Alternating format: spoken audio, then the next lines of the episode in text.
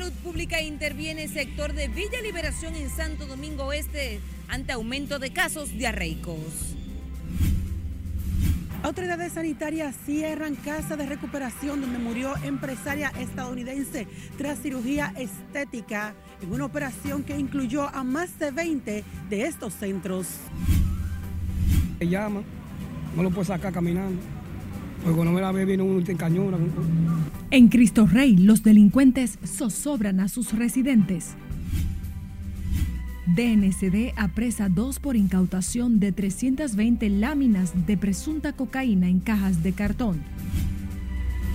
Venta de huevos en Dajabón se dinamiza tras levantamiento de restricciones para exportación hacia Haití. Preparativos avanzan para recibir al presidente por tercer año y a miles de feligreses en la Basílica de Higüey. Y la MESID invertirá más de 664 millones en becas para jóvenes de escasos recursos.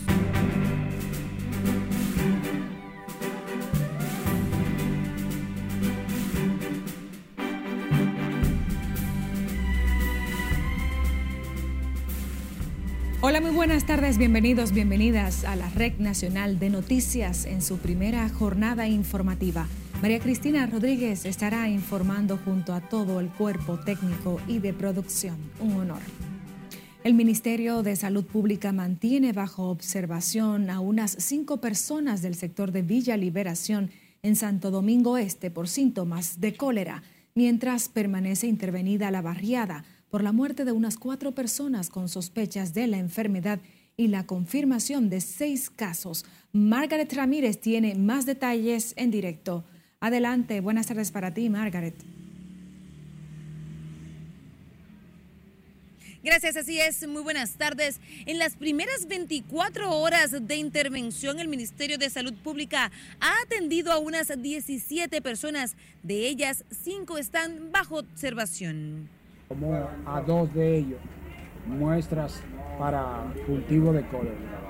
O sea, esas muestras llegaron al laboratorio ayer y ya hay que esperar el tiempo reglamentario, son 72 horas para el cultivo.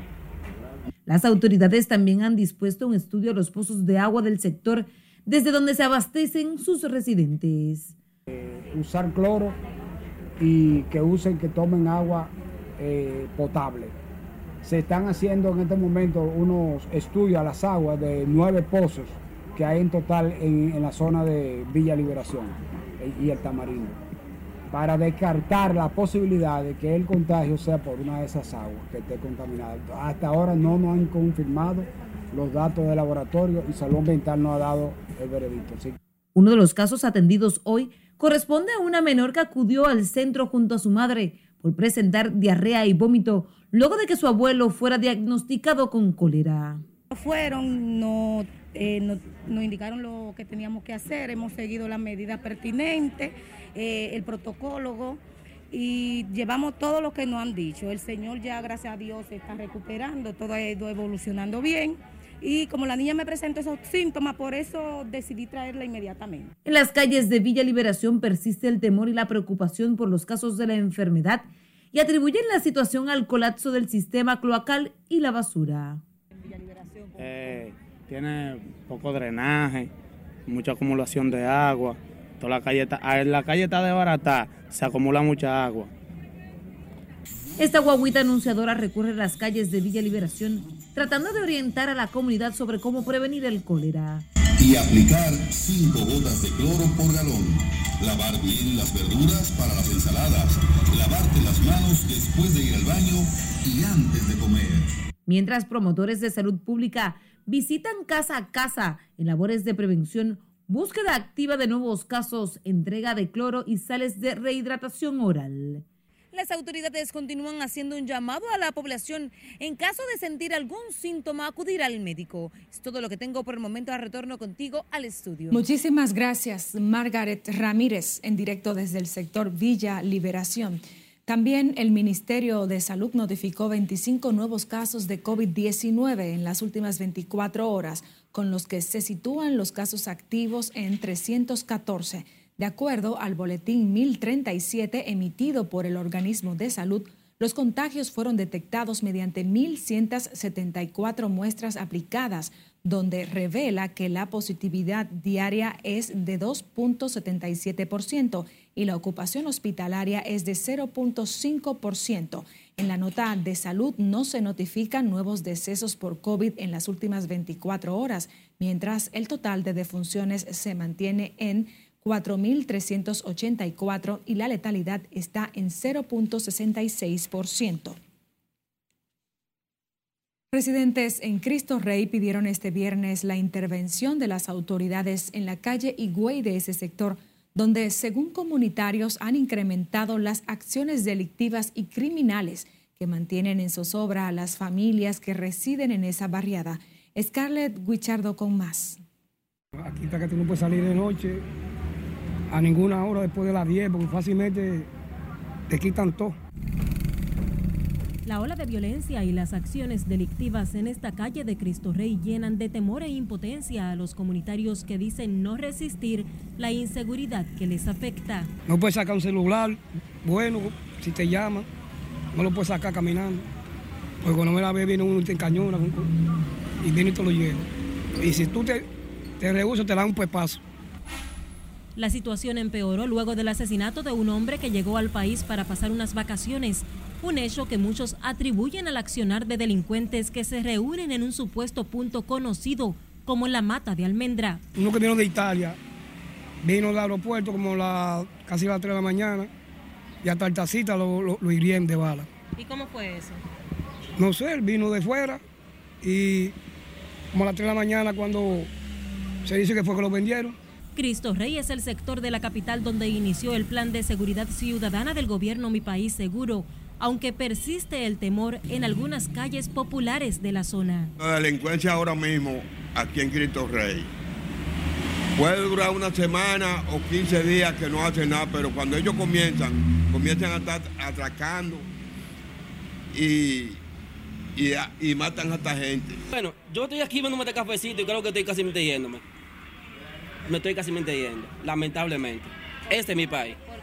Por miedo por miedo, ya aquí nadie tiene la oportunidad ni siquiera de estar en el patio jugando domino. Los delincuentes siguen abarratados aquí en Cristo Rey, a pesar de que la patrulla está trabajando, pero ellos no le temen a la patrulla. Este viernes, agentes de la policía realizaron un patrullaje preventivo en la calle Higüey para inspeccionar la zona donde delincuentes estarían operando a sus anchas, pese a los operativos de los miembros del cuerpo del orden es Carelet Guillardo, RNN. Permanecemos en Cristo Rey porque propietarios de motocicletas denunciaron este viernes que agentes de la policía incautaron sus vehículos de manera arbitraria, alegando que no cumplen con la documentación requerida por la ley. Los afectados aseguran que se ha vuelto una práctica común por parte de los oficiales de fiscalizar los motores sin mediar palabras, aún tengan toda su documentación al día. Anoche me quitaron la motocicleta, la Policía Nacional. Me la quitaron ahí, ni me pidieron seguro, ni me pidieron licencia, ni nada. Yo tengo todo. Tengo mi seguro, tengo mi licencia, míralo ahí. Y tengo todo. No te piden nada. ¿Por qué te dicen ellos que te la quitaron? Por el gusto que ellos te la quitan, porque ellos son ellos. Me detienen, me piden los documentos, mire. Primeramente le doy la licencia, miren el seguro, miren la matrícula y mire todo. Me dicen a mí que porque la pasola, yo, yo soy pintor de carro, estoy pintando mi pasola, me dice que no tiene luz, nada, más. De día. De día. Es un abuso, un ladronicio. Usted sabe lo que es Dios con todos sus papeles, con todos sus papeles. Eh, eh, ellos no piden nada, pero para que uno saque licencia, para que uno anda legal. Estos ciudadanos indicaron que acudieron al destacamento de la zona para que les entreguen sus vehículos y evitar que fueran trasladados por miembros de la Dirección General de Seguridad de Tránsito y Transporte Terrestre al canódromo y aseguran que otras personas presentan una situación similar. Mientras tanto, en Santiago, la policía sometió a la justicia a un hombre que fue atrapado infragante mientras sustraía lámparas en el Palacio de Justicia de esa ciudad. Según las autoridades, el presunto ladrón se le daba seguimiento por el prontuario en dichas acciones. En verdad está detenido una persona, se trata de José Irán Santo Hiraldo, de 40 años de edad. esta persona en lo que es el Palacio de Justicia en la jurisdicción inmobiliaria. Fue apresado en flagrante delito al momento de sustraer cuatro lámparas. Por lo tanto, esta persona será sometida a la acción de la justicia justamente en el mismo Palacio de Justicia. Es la segunda ocasión que roban en este Palacio de Justicia de Santiago. Hace menos de una semana, la policía sometió a otro hombre que se había robado los cables del aire. La Dirección Nacional de Control de Drogas arrestó dos individuos con 320 láminas de cocaína camufladas en cajas de cartón. Los agentes de la DNCD montaron un amplio dispositivo de vigilancia en el trayecto de la carretera Mella y próximo a la entrada del municipio de Guerra, donde interceptaron al conductor de una furgoneta marca Fiat, en cuyo interior se ocuparon 80 cajas de cartón con un aparente doble fondo que alertó a los agentes. La furgoneta y el conductor de la jipeta Mercedes-Benz color blanca que franqueaba el vehículo fueron trasladados a la sede central de la DNCD, donde en presencia de un fiscal adjunto se procedió a realizar la inspección donde se detectaron las cajas con doble fondo conteniendo cuatro láminas cada una para un total de 320. Los agentes de la DNCD se mantienen alerta ante las nuevas modalidades del narcotráfico que intenta burlar los controles de seguridad en aeropuertos y puertos del país. Nos vamos a comerciales. Quédese conectado con la Red Nacional de Noticias a través de nuestra página web, canal de YouTube y redes sociales. Recuerde que puede enviarnos sus imágenes y denuncias por nuestra línea de WhatsApp o escuchar nuestras emisiones de noticias en formato de audio.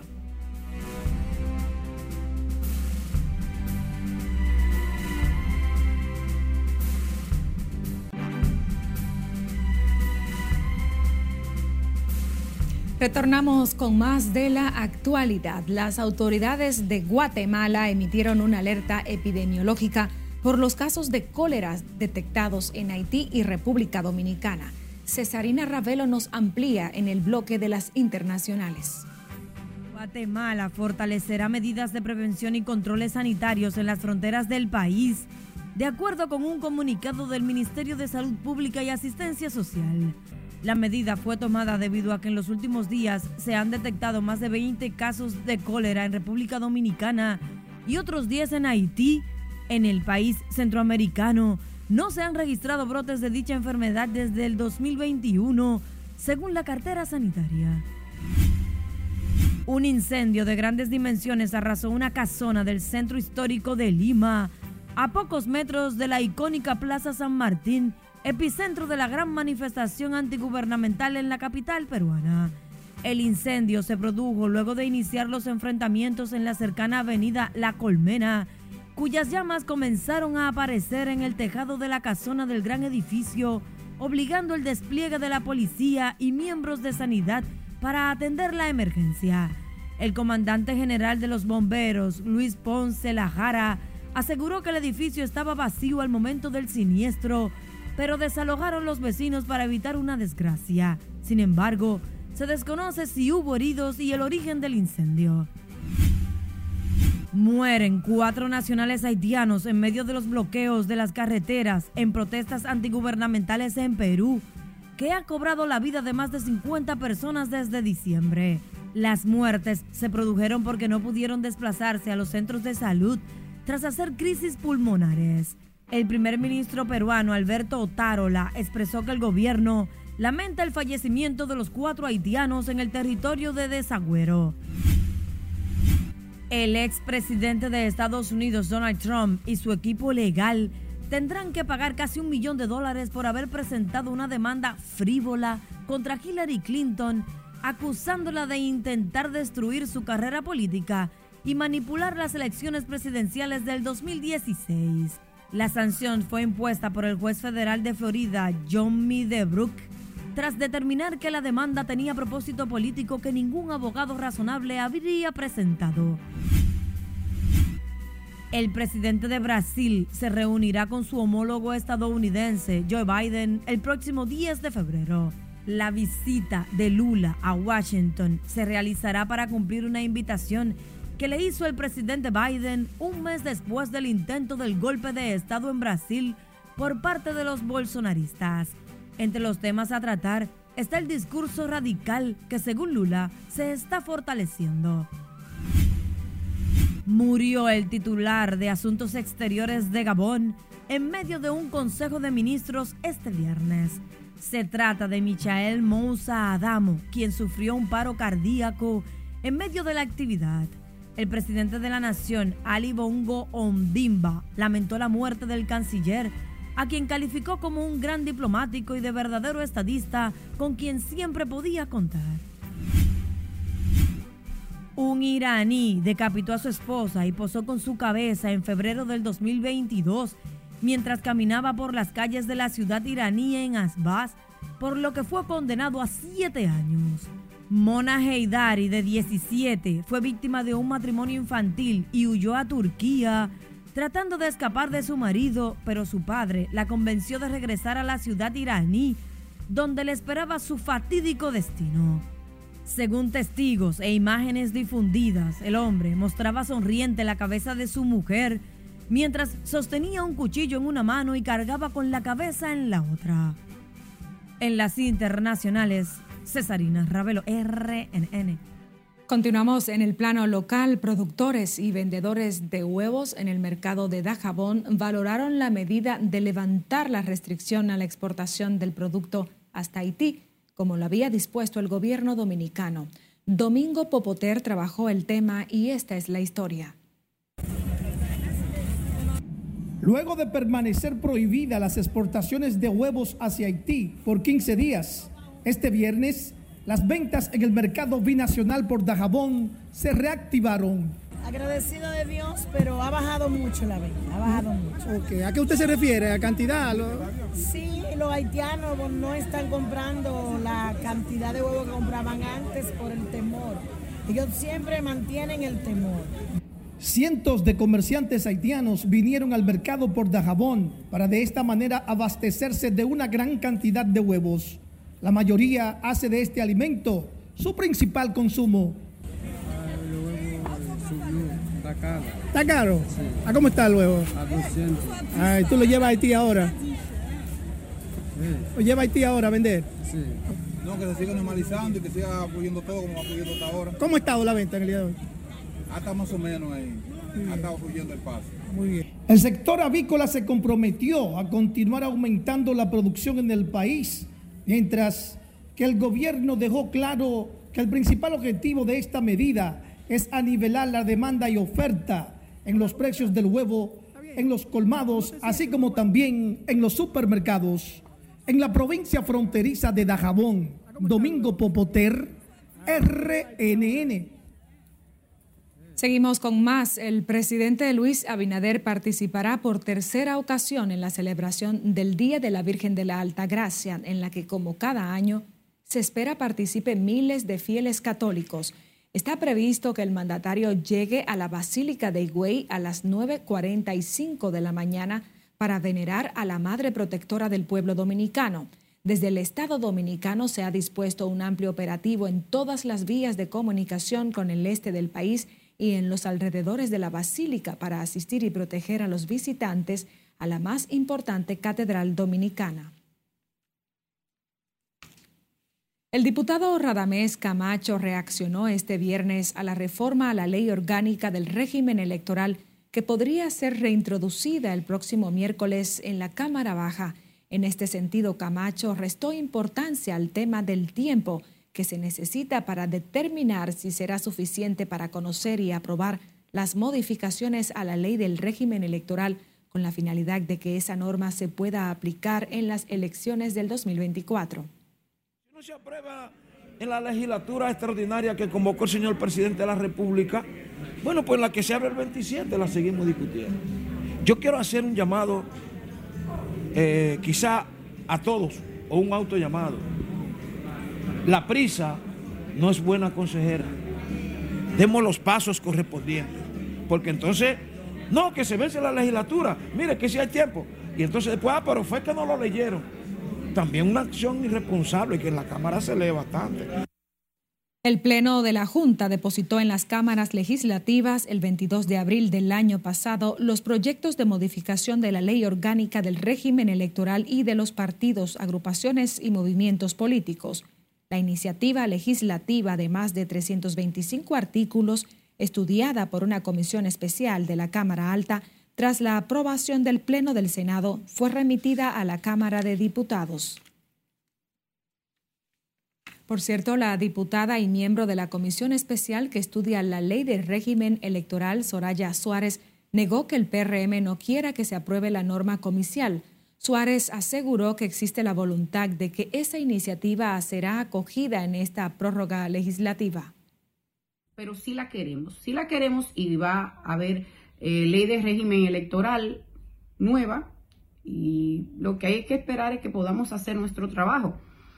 En estos días que hemos aperturado una legislatura extraordinaria, esperamos que el tiempo nos dé para poder aprobar. Estamos de acuerdo con algunos de los, de los temas que la propia Junta Central Electoral ha planteado, como el tema de los límites de inversión en campaña. Estamos completamente de acuerdo con eso y otros tantos temas que hemos eh, tomado en consideración.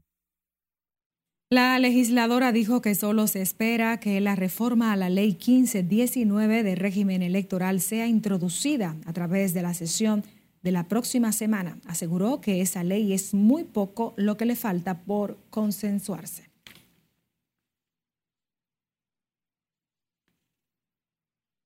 Siguiendo con más, el presidente Luis Abinader encabeza en estos momentos la clausura de la cuarta conferencia iberoamericana de género que se desarrolla en el país desde este jueves para impulsar el rol de las mujeres en la construcción de sociedades más justas y sostenibles. Tenemos en vivo a Lauri Lamar con más. Muy buenas tardes, Lauri.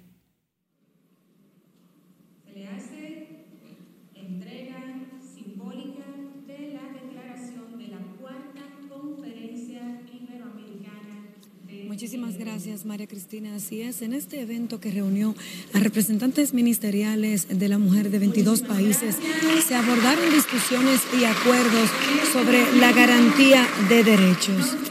Además, se intercambiaron perspectivas sobre los principales desafíos y avances nacionales e internacionales sobre la democracia e institucionalidad exclusiva. En estos momentos vamos a escuchar las palabras del presidente Luis Abinader en esta clausura de esta cuarta conferencia iberoamericana de género? Señora Mayra Jiménez, ministra de la República Dominicana, y en ella los demás funcionarios del Ministerio que la acompañan. Señor Andrés Alamar, secretario general iberoamericano.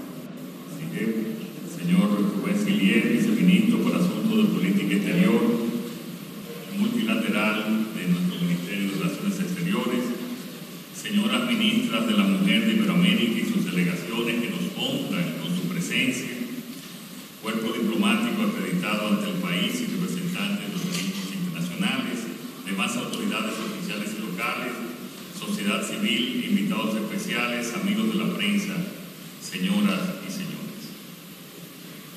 Quiero manifestar de la manera más solemne el compromiso inquebrantable de este gobierno para seguir trabajando cada día, cada día en cada rincón del país, para transformar las condiciones de vida de las mujeres, para cambiar a mejor su futuro y el de su familia. Y este trabajo realizarlo, al igual que ustedes, en uno de los tiempos más difíciles que se ha tocado gobernar en el último siglo, un tiempo de pandemia, de guerra, de distorsión económica, de inflación. No obstante eso, es primordial que el Estado cree las condiciones necesarias para la generación de oportunidades, un empleo digno, con una remuneración adecuada que les permita vivir con tranquilidad y con dignidad. Las mujeres merecen un Estado que promueva su crecimiento profesional, brindando facilidades para los estudios superiores y apoyo para el emprendimiento. Y por eso es tan importante esta conferencia iberoamericana de género. Aquí se han discutido y se han hecho acuerdos que nos fortalecen y encaminan hacia la plena participación de las mujeres en la construcción de una Iberoamérica inclusiva, democrática y sostenible. La República Dominicana asumió a partir de abril de 2021 la Secretaría Pro Tempore de la Conferencia Iberoamericana bajo el lema Juntos por una Iberoamérica justa y sostenible. Y con esto consolidamos nuestro firme compromiso de propiciar transiciones hacia sociedades enfocadas en el bienestar y la resiliencia de las personas y en la sostenibilidad del medio ambiente. Queremos, necesitamos sociedades más inclusivas, con un compromiso más alto con la igualdad entre mujeres y hombres y procurando su desarrollo y empoderamiento, lo cual sea reflejado en las declaraciones de las conferencias realizadas previamente en la República Dominicana. Fortalecer los servicios de prevención y atención a la violencia contra la mujer, continuar promoviendo políticas para la igualdad hacia el pleno disfrute de la ciudadanía a los derechos humanos, culturales y colectivos, así como también apoyar la promoción de mecanismos y herramientas de política económica con perspectiva de género que contribuyan a reducir la pobreza en todas sus dimensiones y desigualdad, cerrar las brechas sociales y mejorar el acceso a los servicios básicos han sido ejes de nuestra acción durante este periodo de presidencia. Y en una de ellas me quiero detener en un momento, y es en la iniciativa iberoamericana para prevenir y eliminar la violencia contra la mujer, la cual Rodrigo May actualmente preside la República Dominicana. Esta iniciativa es la primera plataforma permanente de cooperación iberoamericana en materia de prevención y eliminación de la violencia contra las mujeres, la cual busca convertirse en un referente regional e internacional. Y surge, penosamente, dada la magnitud del fenómeno de la violencia contra las mujeres, que ha sido reconocido y abordado por todos los países de Iberoamérica en las sucesivas cumbres iberoamericanas desde el año 2005. Se han priorizado seis líneas de trabajo. Primero, la prevención de la violencia contra las mujeres. Segundo, la medición del costo económico de la violencia contra las mujeres. Y aquí hago un paréntesis. Estas mujeres afectadas por la violencia ya de por sí sufren un peso económico mayor. Nosotros en el Gabinete Social, desde hace aproximadamente unos 17 meses, introducimos un subsidio especial para las mujeres afectadas por la violencia. Sí, Porque la verdad que a partir de esos hechos violentos, todo le cuesta más. Todo realmente en su vida incluye en un mayor costo y necesitan el apoyo del Estado. Y hemos empezado a hacerlo con eh, un plan que ha dado bastante resultados y que vamos a seguir incrementando y en el presupuesto de este año, ya 2023, hemos incrementado.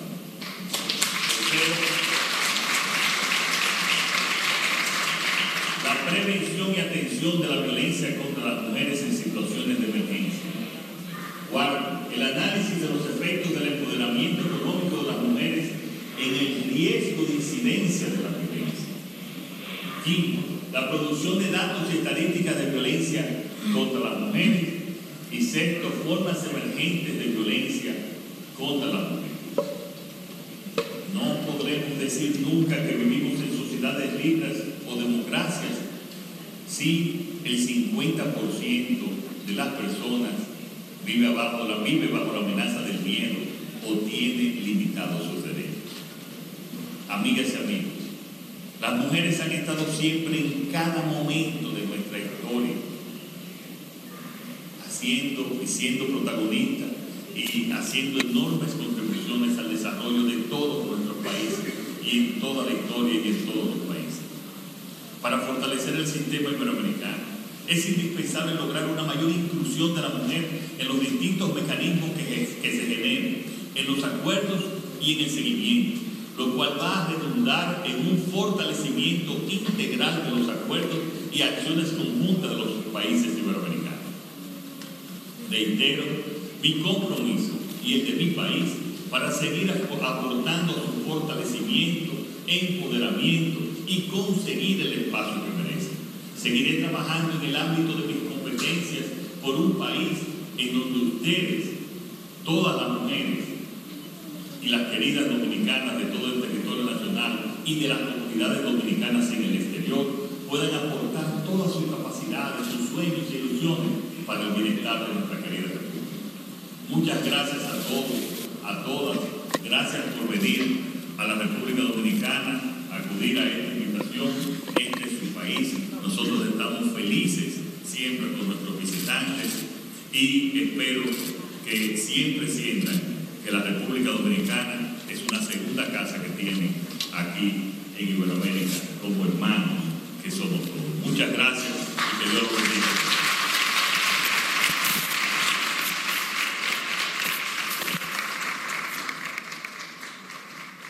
Bueno, fueron las palabras del excelentísimo señor presidente constitucional de la República Dominicana, Luis Abinader, en el marco de la clausura de la Conferencia Iberoamericana de Género que se desarrolla en el país desde el jueves 19 y que impulsa sociedades más justas, equilibradas y sostenibles a favor de la mujer.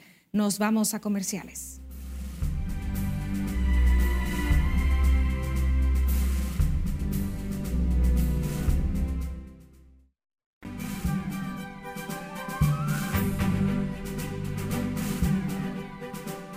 De regreso con más, el Ministerio de Salud Pública, a través del Viceministerio de Garantía de la Calidad, cerró la casa de recuperación donde murió una mujer de Chicago que era atendida en ese centro tras, tras realizarse una cirugía plástica. Las autoridades sanitarias informaron del cierre de más de 20 casas de recuperación y mantienen frisada la emisión de nuevas licencias. Siledis Aquino está en directo con más detalles. Adelante, Siledis.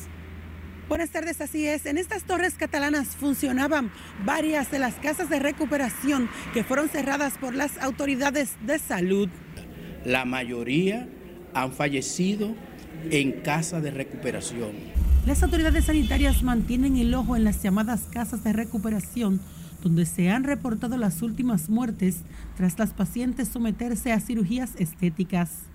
El deceso de Sucreta Tuliver, una empresaria de Chicago que se sometió a una cirugía plástica el pasado diciembre, es el caso más reciente reportado en una casa de recuperación, un hecho que investigan las autoridades. La persona murió aparentemente por un problema de una hemorragia unos seis días después de su cirugía y vamos, estamos haciendo todas las investigaciones del lugar. Pero al final, quien tiene la palabra es el dictamen de patología forense al hacerle la necrosia a cada uno de los casos. José Antonio Matos, viceministro de Garantía de la Calidad del Ministerio de Salud Pública, dijo que han prohibido las operaciones a más de dos decenas de casas de recuperación y mantienen frisados nuevos permisos. Nosotros estamos tomando medidas serias con las casas de recuperación para adecuarla algunas para que puedan recibir los pacientes. Ahora mismo yo tengo aproximadamente más de 20 casas de recuperación cerradas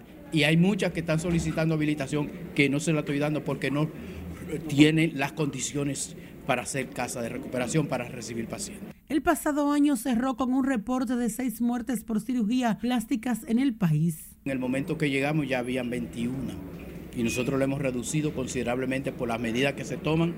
El intrusismo en esa importante área quirúrgica es otro de los retos que tienen las autoridades. Todos los pacientes que vengan a República Dominicana deben sentirse tranquilos y seguros, siempre y cuando utilicen profesionales de la cirugía plástica que estén acreditados, certificados y formen parte de la membresía de la Sociedad Dominicana de Cirugía Plástica. Porque aquí tenemos un grupo de profesionales llamado cirujano plástico diésel, que dice él, sin haber estudiado cirugía plástica. Las casas de recuperación son centros mayormente usados por extranjeras que vienen al país a realizarse una cirugía estética y posteriormente pasan a estos para recibir los cuidados postquirúrgicos.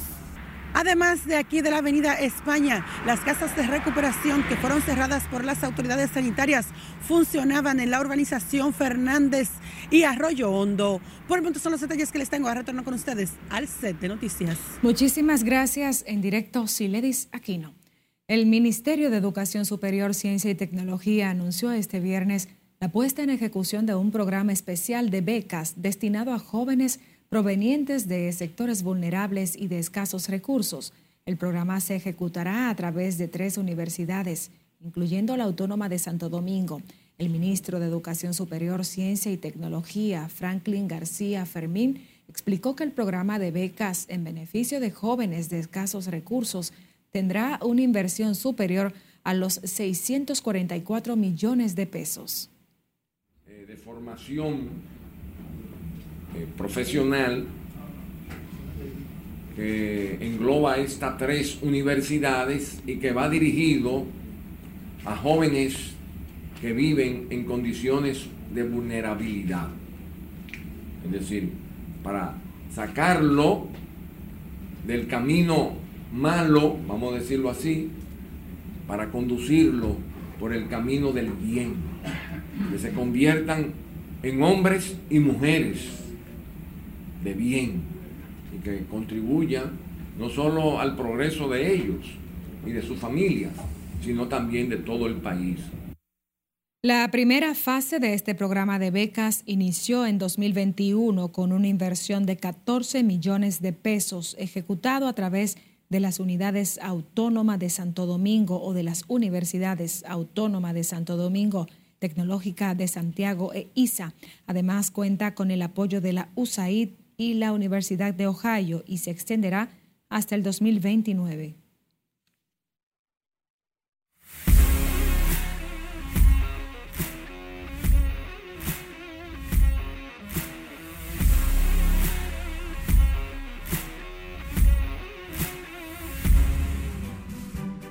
Saludos, muy buenas. Iniciamos la entrega deportiva hablando de los Tigres del Licey y de los posibles refuerzos que van a llevar para Venezuela. Entre ellos el segunda base Robinson Cano.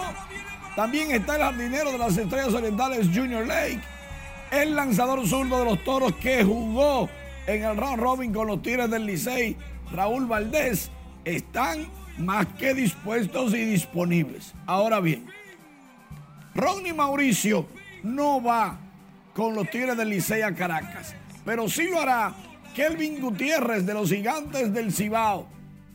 Ah, este domingo, desde las 2 de la tarde, inicia en el Estadio Quisqueya Juan Marichal la gran caravana del triunfo azul de la Corona 23 en el año 23 contra la serie 23 23 carreras llevaba la serie final en los primeros cuatro juegos antes del juego final. El turno de Mel Rojas fue a las 12 y 11 de la madrugada, suma 23. Y el Licey perdió en toda la temporada solo 23 juegos. Si a usted le gustan los números, ahí está el 23. Johnny Cueto llega a Miami, a Lone Depot Park, a la casa de los Marlins, con su musicón en ritmo de bachata. Se presenta Johnny Cueto y dice, ya saben lo que le espera a Miami. Todo aquello por el Plátano Power y de paso Miami se está beneficiando porque allí jugará República Dominicana todos sus partidos en el Clásico Mundial de Béisbol en marzo. Por otro lado, Manny Machado, el ministro de la Defensa, es elegido, seleccionado como el mejor tercera base para el 2023. Lo hacen los analistas de MLB Network, que son muchos y muy especializados. Manny Machado de los Padres de San Diego definitivamente tuvo un año de ensueño en el 22, siendo uno de los tres finalistas para el premio de jugador más valioso y terminó entre los mejores seis en la posición en WAR y OPS ajustado. Manny Machado lidera con José Ramírez, también dominicano segundo, Austin Riley tercero de Atlanta y Rafael Devers número cuatro. Tres dominicanos de los primeros cuatro mejores terceras bases para el año próximo. Nolan Arenado es el quinto. Wow. LeBron James podría estar en problemas. Ahora todo el mundo quiere saber quién era la rubia. ¿Por qué ella le dice que sí? LeBron James mira para atrás como quien dice, cuidado. No sé, estamos especulando, pero ella saboreó lo que comía antes, quizás. El problema es que no fue ajeno LeBron James a la rubia. ¿Quién era la rubia? Al Horford logra 20 puntos y 10 rebotes, además de 3 bloqueos en el partido que Boston le ganó a los Golden State Warriors 121 por 118. Al Horford tenía mucho tiempo que no lograba un doble doble de esa categoría, jugando y más en casa, eso sí. Tiro de tres, dio tapones, pero le cantaron esta falta sin Al Horford tener contacto con el jugador. Y se ha hecho viral esta jugada porque los árbitros la marcaron, la fallaron. Parece que necesitan lentes, cabos. Y en el plano local, para terminar, vuelve el Master Surf Reunion, la número 7. Esta versión del Master Surf será en Cabaret en Playa Encuentro a final del mes de enero. Mundialistas vendrán a probar las olas de Playa Encuentro, que no es un cachú. Lógicamente, los dominicanos, como estarán en su patio, tienen ligera ventaja. Pero todo esto hay que disfrutarlo en playa, en sol, ya el frío quizás tranquilizándose un poco. Será a beneficio de la organización Children's Save the Children para República Dominicana, es correcto. Save the Children. Que yo sé de paso, es una organización de más de 40 años y a nivel mundial. Sí, que impulsa la solidaridad entre los niños. Es una buena causa y vale la pena apoyarla. Tú sabes que ahí está el futuro de toda la sociedad. Y el presente. Gracias, Manuel. Despedimos la emisión primera de la Red Nacional de Noticias. María Cristina Rodríguez informó. Feliz resto de este viernes. Mejor fin de semana.